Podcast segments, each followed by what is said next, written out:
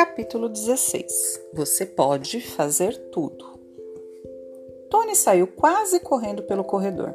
Carla estava na porta da biblioteca esperando. Com uma frase curta, procurou acalmá-la, contando o que o diretor falara sobre as providências que os advogados tomariam. Passaram na frente da sala de contabilidade e puderam ouvir a voz de Tadeu, falando com alguém.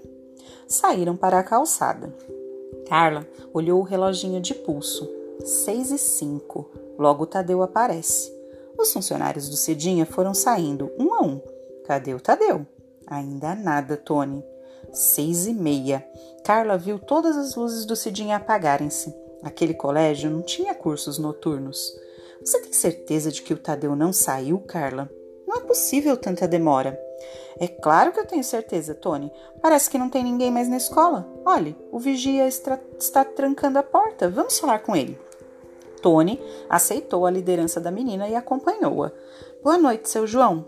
Boa noite, menina. O que está fazendo aqui a essa hora?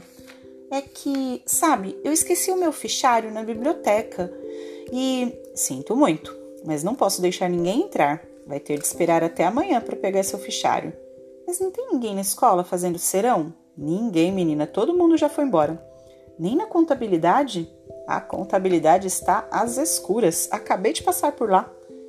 Ai, perdemos o Tadeu. Carla deve ter se distraído, pensou Tony, sem coragem para criticar a desatenção da amiga.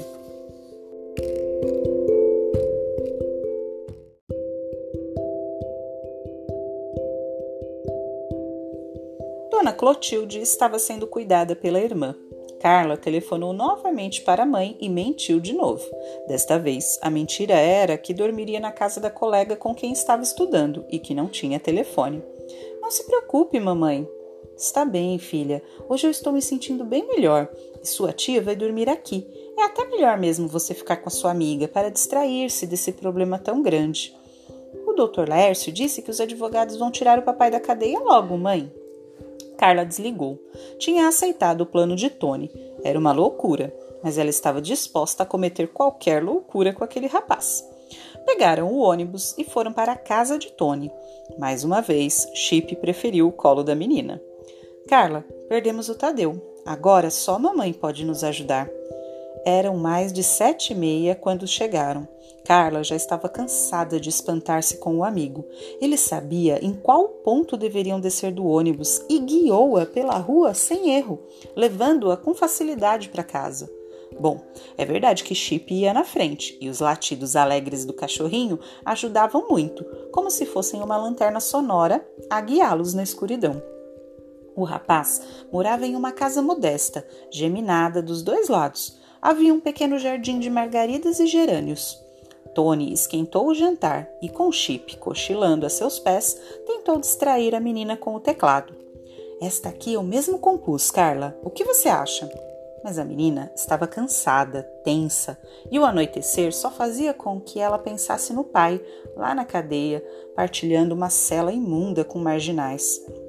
Por culpa de quem meu pai está preso, Tony? Não adianta pensarmos nisso agora. Vamos esperar minha mãe. Preciso dela para o próximo passo. Agora ouça esse acorde novo que eu bolei. O solo passa para a mão esquerda enquanto a direita faz isso aqui. Ouça! Carla fingiu que se distraía até ouvir a chave na porta. Eram nove e quinze. Marta não conhecia a menina e surpreendeu-se. Ô, oh, Tony, temos visitas?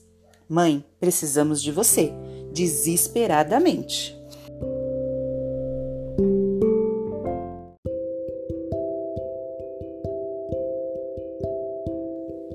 Enquanto jantava, Marta ouviu o plano do filho. Não tem risco nenhum, mãe. Você trabalha no metropolitano de manhã. Às vezes tem de dar plantão noturno na enfermagem. Ninguém vai achar estranho você aparecer por lá esta noite. Acho que não vai ter dificuldade de me botar lá dentro.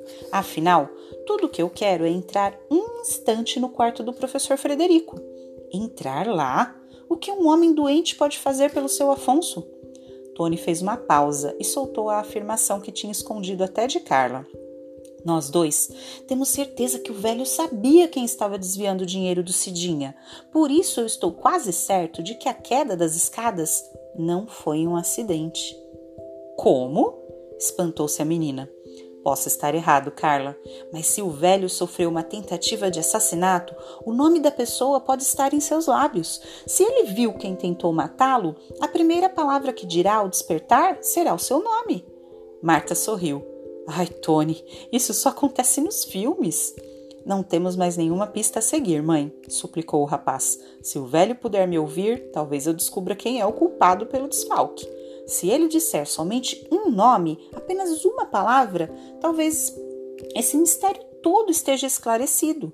Mas, se ele não puder falar nada, eu saio e nós voltamos para casa. Marta estava exausta. Tinha cumprido o árduo expediente em dois hospitais e varado a noite de plantão no Hospital Central. Mal tinha conseguido cochilar.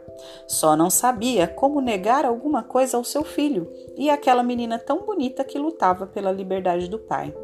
Ela mesma não vivia dizendo que o seu filho poderia fazer qualquer coisa na vida? Tudo aquilo que os outros podem fazer? Como poderia agora desestimular Tony, justo quando ele estava empenhado em fazer algo grande, algo até maluco demais. Bem, vou entrar de sola nessa loucura, decidiu-se Marta. Está bem, Tony. Vamos fazer o seguinte.